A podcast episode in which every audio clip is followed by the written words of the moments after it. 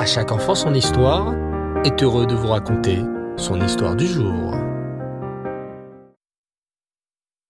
Bonsoir les enfants, et Tov, j'espère que vous avez passé une belle journée. Alors, ce soir, je vais vous raconter une histoire en rapport avec notre parachat de la semaine, la parachat Nitzavim. Écoutez attentivement. Notre histoire se passe au temps du rabbi Yisrael Baal Shem Tov. L'un des chassidim du Baal Shem Tov, nommé Chaim, étudiait beaucoup de Torah et accomplissait scrupuleusement les mitzvot. Ce chassid était aussi très riche. Chaim avait juste un petit défaut. Il accordait énormément d'attention à ses biens matériels, à avoir une très belle maison, de beaux meubles, de somptueux vêtements et beaucoup d'autres choses encore. Ainsi, Chaim investissait beaucoup de temps et d'énergie pour agrandir ses richesses et il considérait sa fortune comme l'une des choses les plus importantes de sa vie. Un jour, Chaim devait voyager pour ses affaires. Mais avant de prendre la route, il alla demander une bénédiction à son rabbi, le saint Baal Shem Tov. Celui-ci accorda sa bénédiction et lui dit Lors de ton voyage, tu passeras certainement par le petit village où habite mon élève Reb Leb. Lorsque tu arriveras dans ce village, tu iras donc voir Reb Leb et tu lui demanderas de ma part comment il se porte. Rahim sortit du bureau du Baal Shem et entreprit son long voyage. Lorsqu'il arriva au fameux village dont le Baal Shem lui avait parlé, il se mit à chercher Reb Leb. Où se trouve ce juif nommé Reb Leb demanda-t-il au chamache de la synagogue. Reb Leb Je ne connais personne qui s'appelle Reb Leb dans notre village, répondit le chamache. Oh, tu veux parler peut-être de Lebke, est toujours assis près de la cheminée au fond de la synagogue, intervint alors un autre juif, en s'adressant à Chaim. Si c'est lui que tu cherches, il est là, en train de réciter des Télim, ajouta-t-il, en montrant du doigt un juif qui était concentré dans sa lecture des Télim. Chaim s'approcha de Lebke, et dès qu'il le vit, il comprit que c'était lui, la personne qu'il recherchait. Le visage de l'homme resplendissait de lumière et de sainteté. On voyait que c'était un homme kadosh, un homme saint, certainement même un tzaddik nistar, un juste caché. Chaim lui dit alors, Le grand tzaddik, le Baal Shem Tov vous transmet le bonjour et veut savoir comment vous vous portez.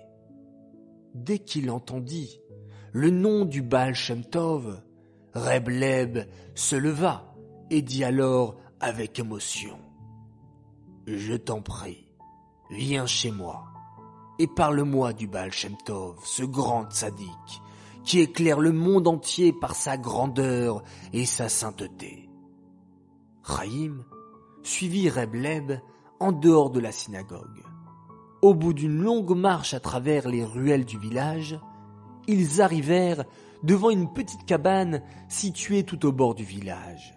C'était la maison de Reb Leb.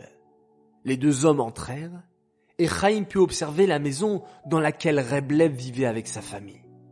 Au milieu de la pièce, une planche de bois installée sur de grands cartons faisait office de table. Sur le côté, quelques étagères en bois servait d'armoire pour les quelques vêtements et la vaisselle de la famille. Rebleb proposa à Chaim de s'asseoir et de prendre un repas avec lui. Il servit de l'eau chaude dans un bol, accompagné d'une miche de pain dur. Pendant tout ce temps, Chaim racontait à son hôte des histoires sur la grandeur du Baal Shem Tov et Rebleb l'écoutait avec beaucoup d'attention. Lorsque vint le moment d'aller dormir, Rebleb proposa à son invité de passer la nuit chez lui.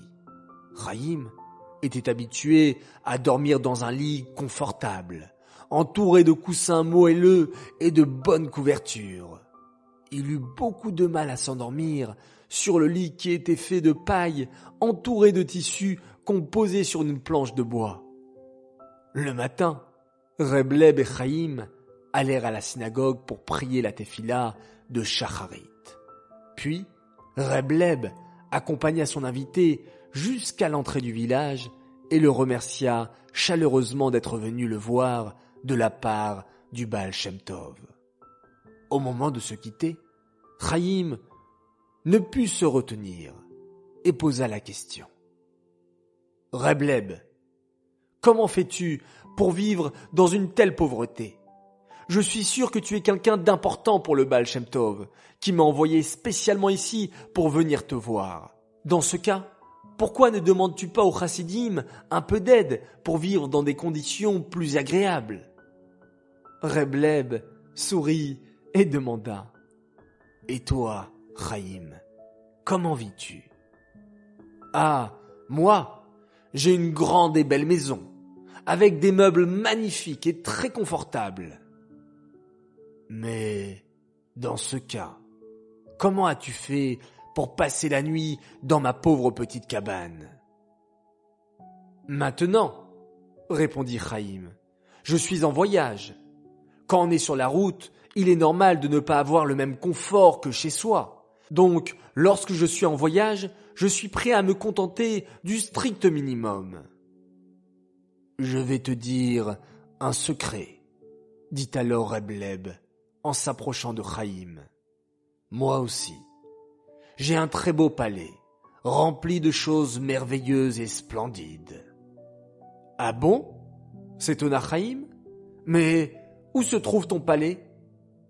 Oh, mon palais n'est pas ici, dans ce monde, répondit Rebleb avec un grand sourire. Mon palais se trouve dans le Olamaba, dans le monde futur, que je rejoignerai après être passé par ce monde-là.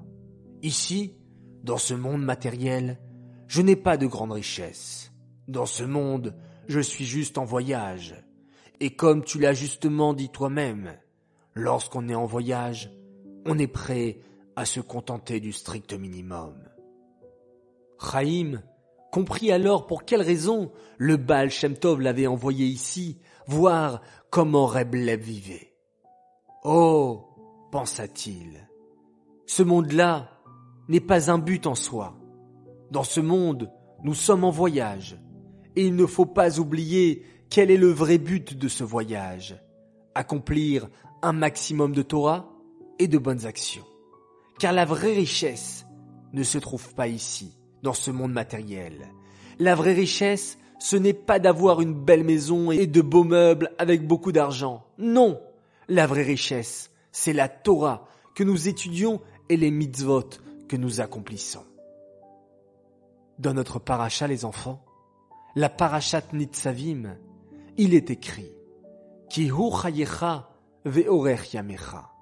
L'amour d'Hachem et la Torah sont notre vraie vie et le sens de notre existence sur terre. Il ne faut jamais oublier que ce qui est vraiment important dans ce monde, c'est d'accomplir la Torah et de pratiquer les mitzvot, car c'est cela notre vraie vie.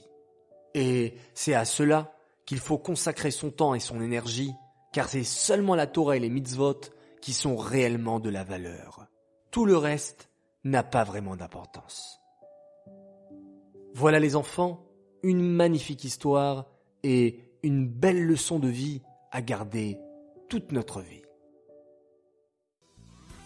Cette histoire est dédicacée pour l'anniversaire d'une fille extraordinaire. Elle s'appelle Odel Simra Atal.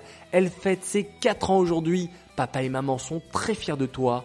Ils t'aiment très fort et te souhaitent d'être toujours heureuse et en bonne santé. D'ailleurs, toi, Odel, tu souhaites aussi Mazal Tov à ta petite sœur Shira Or pour ses un an qui écoute sagement avec toi et tes autres sœurs Shaina et Libby à chaque enfant son histoire chaque soir de la semaine. Bravo les filles, vous êtes des championnes.